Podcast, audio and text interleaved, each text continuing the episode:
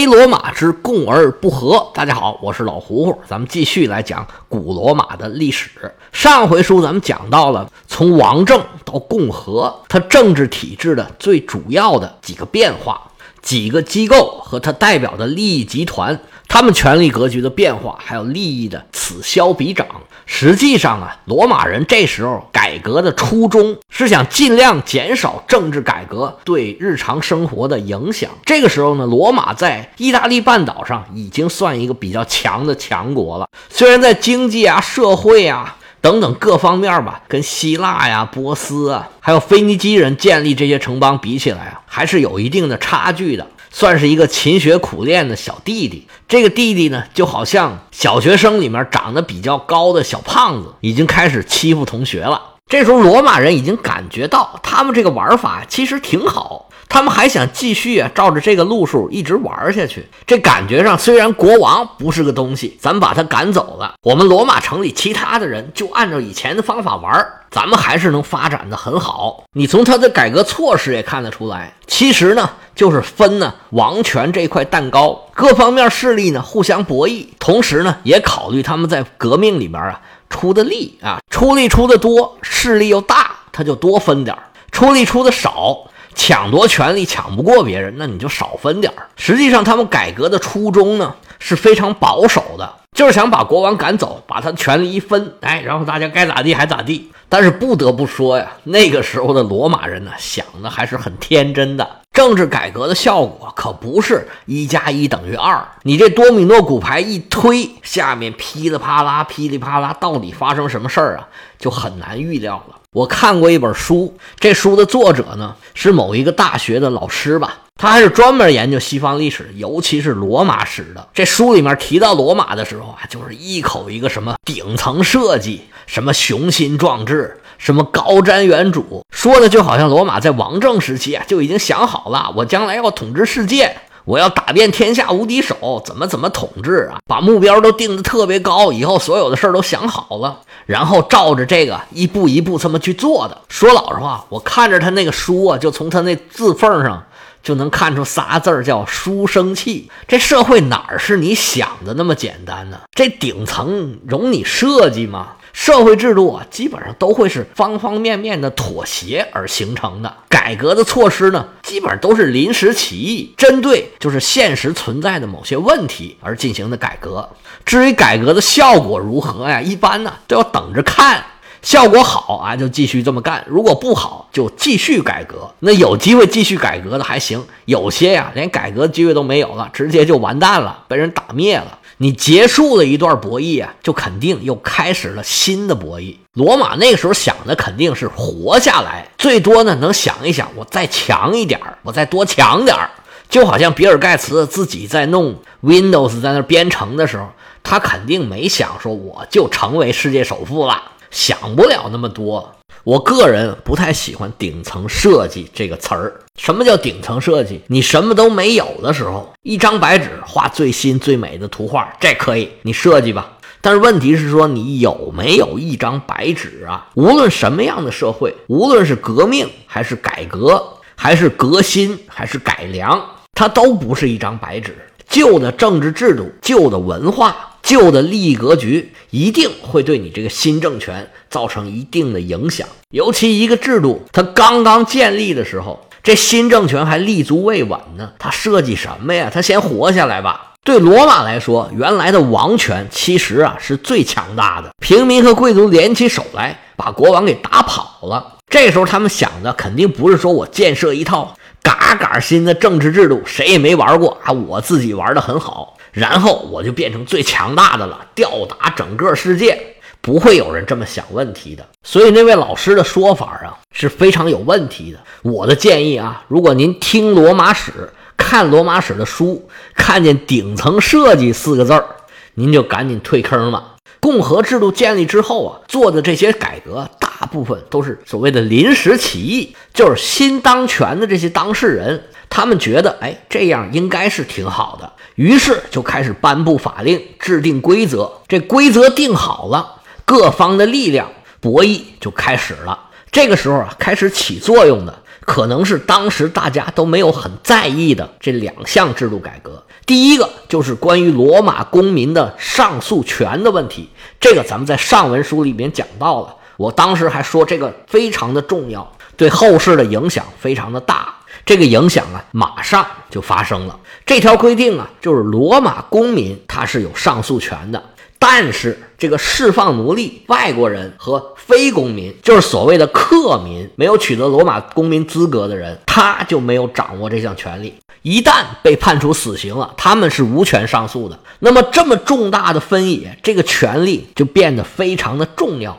于是乎啊，如何界定罗马公民？什么样的人才有资格获得罗马的公民权？这个就变得非常的重要。这个事儿一方面对法律提出了更高的要求，另外呢，对执法也提出了很高的要求。因为你是不是罗马公民，他这个待遇是完全不一样的。如果说这个人本来是有罗马公民权的，哎，你没有经上诉就把他给杀了，那人命关天呢，势必会在社会上引起轩然大波，肯定会有人找你要说法。如果出自一个大家族，那就更不得了了。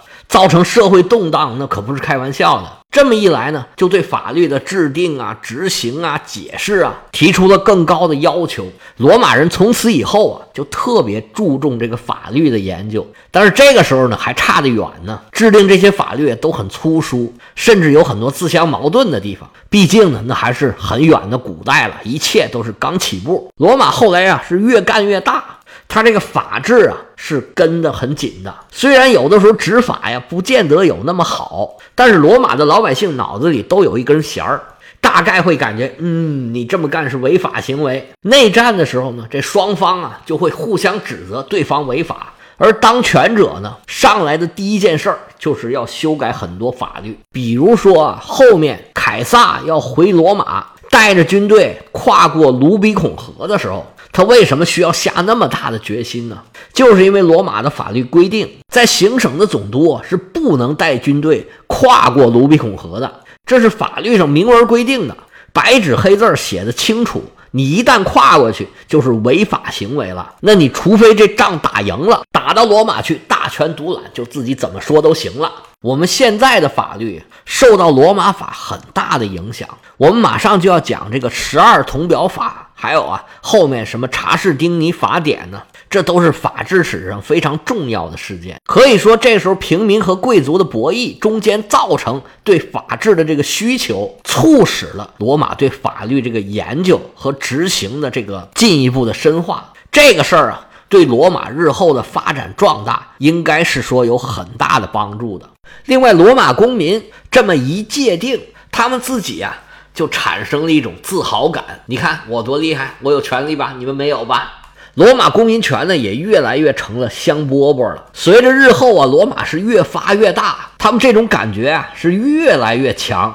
加上各种宗教啊，在一煽风点火，有很多罗马人呢，真的有一种说我要拯救世界，我要统治世界这种感觉。日后你就可以看得出来，罗马人呢，他是一种自卑和自信的这个很微妙的结合。其实他们对自己的文化底蕴呢是没什么自信的，所以呢，他们就去蹭啊希腊人。罗马的很多文化上面的事儿啊，都是以希腊为榜样的。他们对希腊呀，可以说是又爱又恨。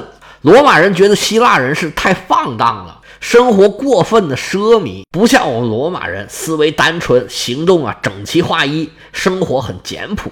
希腊人成天胡思乱想又乱来，所以希腊人是我们的手下败将。这是后世啊，现在我们讲的这个时候，希腊还比罗马强很多呢。但实际上后来罗马人奢靡起来啊，比希腊可以说是超过了好几个量级，当然是有过之而无不及了。但是在文化上啊，罗马人对希腊人可以说是服服帖帖的。很多皇帝啊，甚至是希腊文化的这种小粉丝、小迷弟，甚至啊，有些执政官呢，对雅典呐、对斯巴达这种城邦啊，有种拍马屁的感觉。就算雅典人怎么作，反复的造反，他们还是高高举起，轻轻放下，没怎么对他们惩罚。不过有喜欢的，就有讨厌的。也有很多罗马的贵族呢，特别看不上希腊人的生活方式。但是他这个看不上啊，也不是说瞧不起的看不上，是说呀，希腊人成天胡思乱想，生活又放荡，他会影响罗马人拔剑的速度。影响罗马人的战斗力，他是这个意思。实际上是另一个方向上肯定了希腊人的文化。那罗马人的自信怎么找呢？他就从荷马史诗里边找。他们照着这荷马史诗的方式啊，又接着写了一些内容，那就是他们的史诗，叫《埃涅阿斯纪》。这埃涅阿斯啊，是阿弗洛狄特的儿子，同时呢，他父亲那边呢又有宙斯的血统，所以他出身很高贵。所以你看，我们这么厉害，就有拯救人类的能力了吧？哎，这就是我们的天命。所以说，这条法律啊，促使了罗马人产生了这种良好的自我感觉。因为实际上，确实他们这公民权到后来是越来越值钱。罗马人这种骄傲和自以为是啊，哎，就显得似乎好像合理了一些。这是关于罗马人的上诉权的问题。另外一个事儿呢，跟法律也有关系，就是罗马的法律和政策这个时候啊，已经明确的要分开了。这个事儿啊，就是起源于执政官的任期制。原来国王的时候啊。国王出口就是法律，而且呢，因为国王是终身制的，往往呢继承人也是他们家族的，他们关于一些事情的处理的做法都是比较相似的，就算有调整，也是很小范围的。那么这么一来啊，他的政策和法律分的就不是很清楚了。在王政时期分得清楚不清楚，其实都没事儿，反正都是他一张嘴说话算数。但是现在共和了，这玩法就得变一变了。一个执政官他上台的时候制定的政策，他到下一任的时候有很多呀都是不合适的。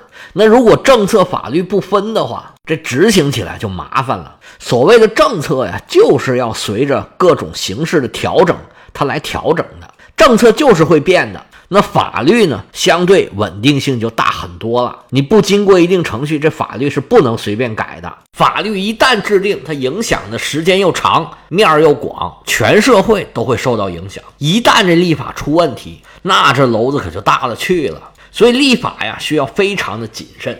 其实现在我们国家也是，我们每次到两会的时候，就有人呼吁这个立法那个立法。比如说啊，有人呼吁啊，就立法制止网络暴力。禁止这种人肉搜索，像这个事儿啊，都是比较新鲜的事儿。所以这法律呢，它是有相对的滞后性的。你不能说这边一呼吁，那边我啊马上听你的，你这就立法了，那不行。要一定要考虑的方方面面，要考虑的很完善才行。还有像拐卖儿童啊，买方也是同罪。还有一些呼吁说解除某种立法的这种事儿啊，都特别的谨慎。这时机不成熟啊，法律是不能随便乱定的。但是政策就完全不一样了。我们经常听到的这个叫做宏观调控政策，它就是根据形势来变化的。比如说楼市的各种限呢，限购啊、限贷啊、限售啊，这都是啊，房价涨太快，这政府不希望它涨太快，就出台了各种各样的政策。如果还没用，就继续加码；如果控制住了，哎，这政策呀，可能还会慢慢取消。它就是根据形势来调整的。说到这儿呢，我想举一个特别能说明问题的例子，就是在我身边发生的一些对话。这是几年前了，我哥呢是做电厂的，已经做了很多年了，算是行业里面。非常资深的一个人物了。我小舅子当时呢，在一个公司里面，他们公司呢是想做新能源、储能之类的这样的事儿，还没开始做呢。当时我小舅子他们就突发奇想啊，因为有峰谷电价嘛，他们就想呢，你这峰谷电价呀，不是有个差值吗？我就在股价的时候，就是价钱比较低的这个时段，把这个电呢储存起来，然后呢。在在这个高峰时段，就是电价比较贵的时段，因为他们自己也发电嘛，我就把储存的电和他们自己发的电呢一起卖给电网。我除了发电赚钱之外呢，哎，还能赚一笔差价，这何乐而不为呢？他就问我哥说：“这个呀，行不行得通？”我哥说：“这个事儿啊，是绝对行不通的。”他说：“如果你规模很小呢，你做这个事情没有意义，因为你本身关于电的事儿，投资都是非常庞大的。”张嘴就多少多少亿，因为没有这个规模啊，你必然是亏损的。但是你上了规模之后，你这个买卖电呢，一旦影响到我的这个市场，我电网发现你有这种行为之后呢，其实就很简单，我只要调整这个峰谷电价的差额就可以了。调到什么程度呢？就调到你不能盈利的程度，就是你干了白干，玩了白玩。我一定会调到这个程度。所以啊，就不要打这种主意。像这种电价的调整，其实就是政策调整。只要有关部门觉得我需要动一动了，哎，他就有权限，就基本上是政府各个部门吧，都有自己主管的业务，他就可以制定相关的政策或者调整相关的政策。这跟法律就不是一回事儿。这又扯远了啊，咱们还是说罗马。自从这个执政官规定了任期之后，就出现了很多随着执政官离任就马上消失的这种法律。那一般一个政策消失啊，那紧跟着来的就是相应的新的政策的制定。而且这个时候呢，因为政权经常更迭啊，立法的各种诉求啊也非常的活跃。这时候，公民大会和元老院，尤其是元老院，就成了政治斗争的主要的战场。关于罗马公民的上诉权啊，还引发了另外一个法律后果，就是军权和民权在这儿啊就分得很开了。咱以前说过啊，这个罗马公民的上诉权呢是管辖不到军队的，就是说，当这个公民被以军法从事的时候，你就是没有上诉权的。军队里不惯你毛病，出什么事儿，嘁哧咔嚓三下五除二，你就完事儿了。那这么一来，那什么时候是军事，什么时候不是军事？哎，就一定要立法把它给区分开了。于是呢，法律关于军队的有很多规定，也都列的是一清二楚。首先，第一个就是军队不能进入罗马城；还有一个，虽然没有明文规定，但是基本上原则大家都非常的清楚，就是军队不能干政。军队是国家的武器，军人要听政府的。原则上啊，军人是不能另搞一套，不能威胁政权。当然了，这个就是原则。后面呢有很多情况，我马上就要讲的。军人呢自己就在军队里开了百人队会了，已经把新的领袖给选出来了。你要不听啊，我就打进罗马城干死你。这种情况啊，不是孤立，以后有的是。这个事儿呢，就跟我说的那个凯撒那个事儿是一样的，就是虽然你厉害，我打不过你，但是呢，我心里明镜似的，你这是违法行为。所以凯撒到后来啊，就一直都有人反对他，明的不来，咱们就来暗的；正的不行，咱们就来邪的。所以到后来啊，凯撒还好，到了奥古斯都的时候啊，就大兴文字狱啊。为什么呀？就是为了堵住。攻击他们得位不正的这些人的嘴，这些我们讲到奥古斯都的时候，我们再细说。前面我们讲了这么多，主要就是讲啊，罗马共和初期进行政治改革所引发的一串啊连锁反应。总结起来可以说，贵族阶层或者说这个元老院阶层，他们获得了最大的权力和最大的实惠。因为现在关于政策呀、法律呀这些东西啊，平民总体上无论从知识水平，还有对政治上面的认识，是远远不如他们这些贵族的。制定法律的人都是这些元老阶层、贵族阶层，他们通过这个抠字眼儿，就给这些平民挖各种各样的坑。如果出问题，他就说：“哎，你看我说的好好的，你们不会遵守，那赖你们呢。”结果呢，里子面子他都占了，得了便宜还要卖乖。那么这些平民呢？